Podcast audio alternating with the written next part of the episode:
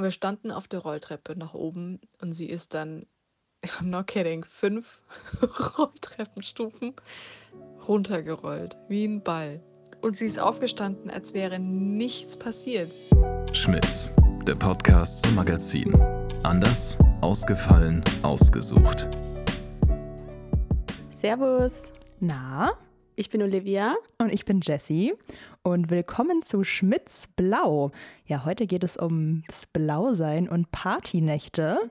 Und deswegen dachten wir, wir werden heute auch einfach mal blau und trinken einen Shot, ne? Jessie? Cheers. Prost. Puh. Richtig. Und um jetzt wieder ein Gefühl für die Farbe zu bekommen, starten wir natürlich auch wieder mit unseren kuriosen Fakten. Das Facebook-Logo ist blau, da Mark Zuckerberg eine Rot-Grün-Schwäche hat. Der Blaumann hat keine Farbe. Dabei handelt es sich um einen Overall, der oft von Bauarbeitern und Handwerkern getragen wird. Blau war früher die Farbe des Alltags. In blauer Kleidung ging man arbeiten. Blau hilft gegen Schlaflosigkeit und Nervenprobleme, Schock und mangelndes Selbstvertrauen. Zwei Wissenschaftler haben in einer Studie entdeckt, dass die Farbe Blau die Kreativität anregt und neue Lösungsstrategien fördert. Für bessere Leistungen sollte man über einen neuen Anstrich von Homeoffice und Bürowänden nachdenken und zum blauen Farbtopf greifen. Blauäugige neigen eher zu Alkoholmissbrauch als Menschen mit grünen, grauen oder braunen Augen. Na, Jessie, merkst du jetzt schon was vom Shot? Nee, also tatsächlich geht es hier beim Schmitz ja immer schön gesittet zu, deswegen werden wir heute nicht wirklich blau. Ähm, aber es soll ja auch eigentlich eher darum gehen, wann ihr alle mal so blau wart. Hm. Richtig, Olivia, was denkst denn du, wie oft gehen die StudentInnen der OTH denn aus? Ich würde jetzt einfach mal sagen, so einmal die Woche. Ich denke, das ist ein guter Durchschnitt. Ja, also tatsächlich die Mehrzahl geht mehrmals in der Woche aus, nämlich 32 Prozent. Dann dicht gefolgt von 26 Prozent mehrmals im Monat oder einmal im Monat ist genauso viel. Seltener gehen 15 Prozent und ja, nie geht eigentlich niemand aus. Perfekt, gute Perfekt. Voraussetzungen. Naja, aber Jessie, was meinst du denn? Sind den Leuten Privatpartys lieber oder Clubs?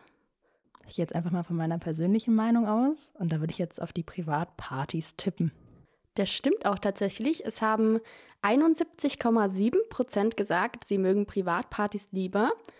Und 19,6 Prozent haben Club gesagt und die anderen haben eigentlich für andere Dinge abgestimmt. Aber ja, das stimmt. Privatpartys ist auf jeden Fall der Favorit. Na klasse. Ja, und dann kommen wir noch zum letzten. Und zwar, Studenten machen mehr Party als andere. Gerücht oder Fakt?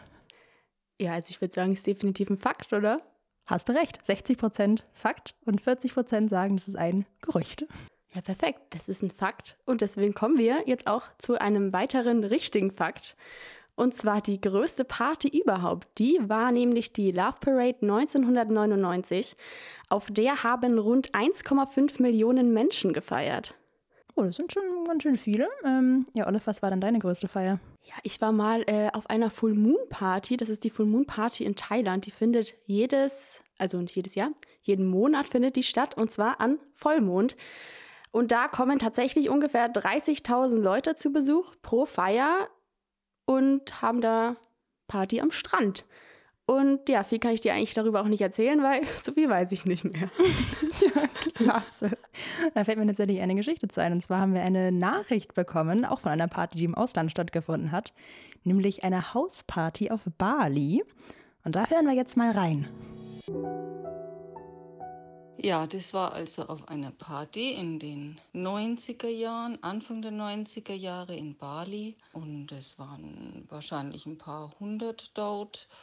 Da gab es natürlich alles Mögliche, Alkohol und auch verschiedene andere Substanzen, die man so in Bali bekommt. Ja, dazu muss man wissen, dass in Bali auf Drogenbesitz sehr, sehr harte Strafen vollzogen werden. Also lebenslang ist keine Ausnahme. Es gibt sogar noch die Todesstrafe. Jedenfalls haben wir also alle schön gefeiert. Ich hatte auch schon was getrunken, habe mich in einen der oberen Stockwerke aufgehalten. Dann kam ein Auto. Da das ja einsam lag, hat man das auch gut gehört. Ich habe das gesehen von oben ausgestiegen sind lauter Uniformierte. Ja, und da ich wusste, also hier gibt es einige, die einiges ähm, an Substanzen äh, einstecken haben, habe ich dann doch gedacht, die warne ich jetzt mal lieber.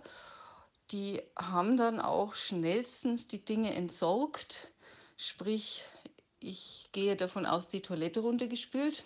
Es hat sich dann herausgestellt, diese Uniformierten gehörten also zu einer Leihfirma für Musikanlagen. Und es gab wohl ein Problem mit der ausgeliehenen Musikanlage und deswegen wurden die gerufen. Das wusste ich natürlich nicht.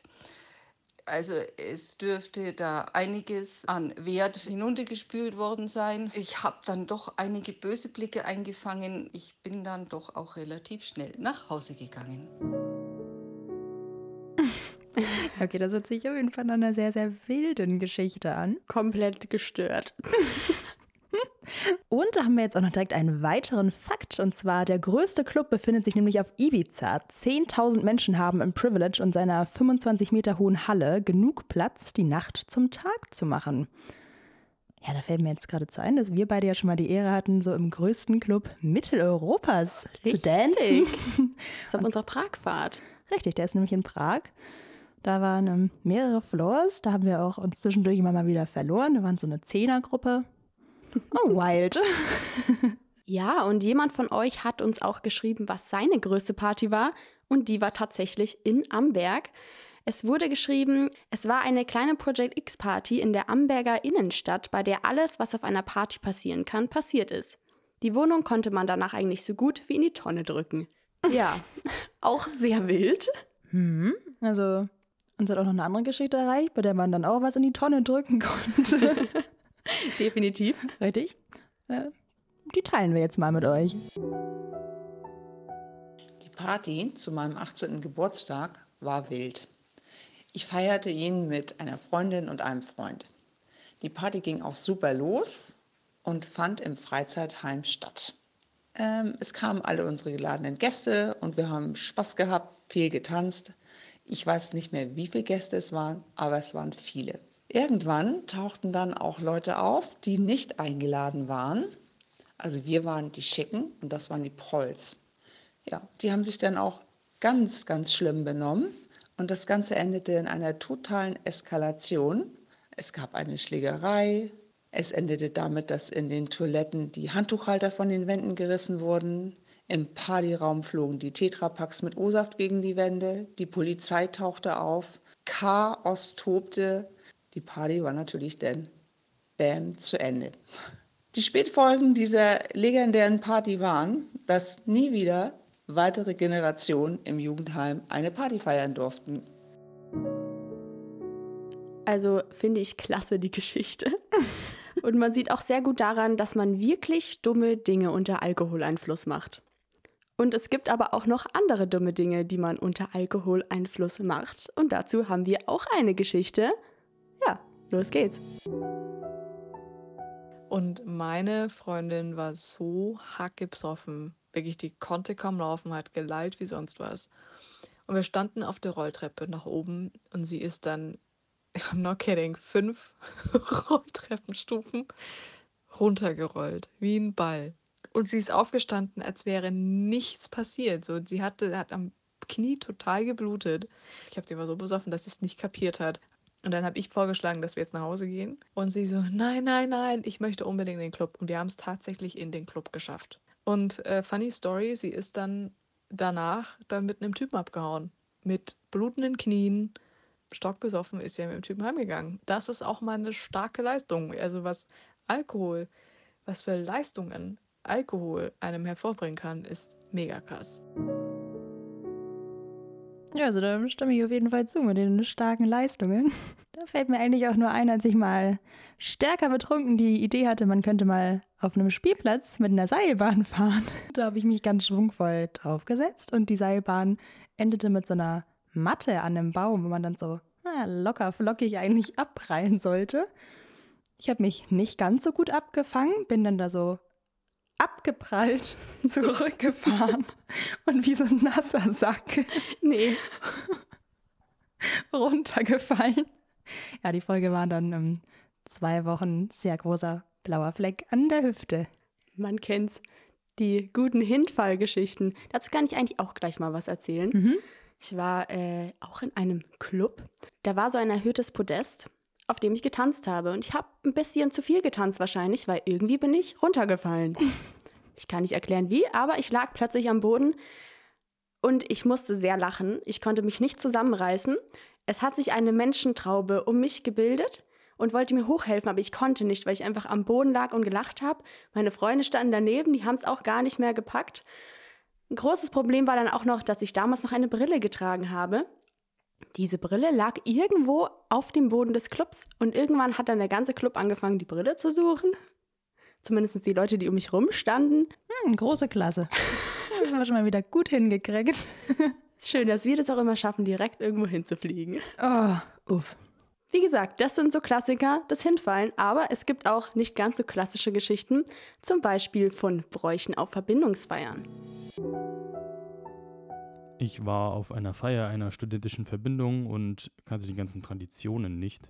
Dementsprechend überfordert war ich. Als allerdings um Mitternacht plötzlich das Licht ausging, alle Verbindungsmitglieder zu Bergwerklampen und Kerzen griffen, um ein Lied anzustimmen, von dem jeder je nach Studiengang eine Strophe singen musste, war ich endgültig verstört.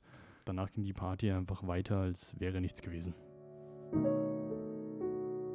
Oh ja, ähm, na, hört sich auf jeden Fall komplett wild an. Aber weil es so schön ist, gibt es zum Schluss noch eine Geschichte zum altbekannten Problem. Bei uns auf dem Dorf gibt es immer ein Schützenfest. Und ähm, das ist dafür bekannt, dass jeder sich einfach nur betrinkt. Ich weiß nur noch, dass ich am nächsten Morgen aufgewacht bin und einen Schädel hatte und mich gefragt hat, ob ich gekotzt habe. Und deswegen habe ich genau das meinen Freund gefragt und er meinte nur, schau dich doch mal um.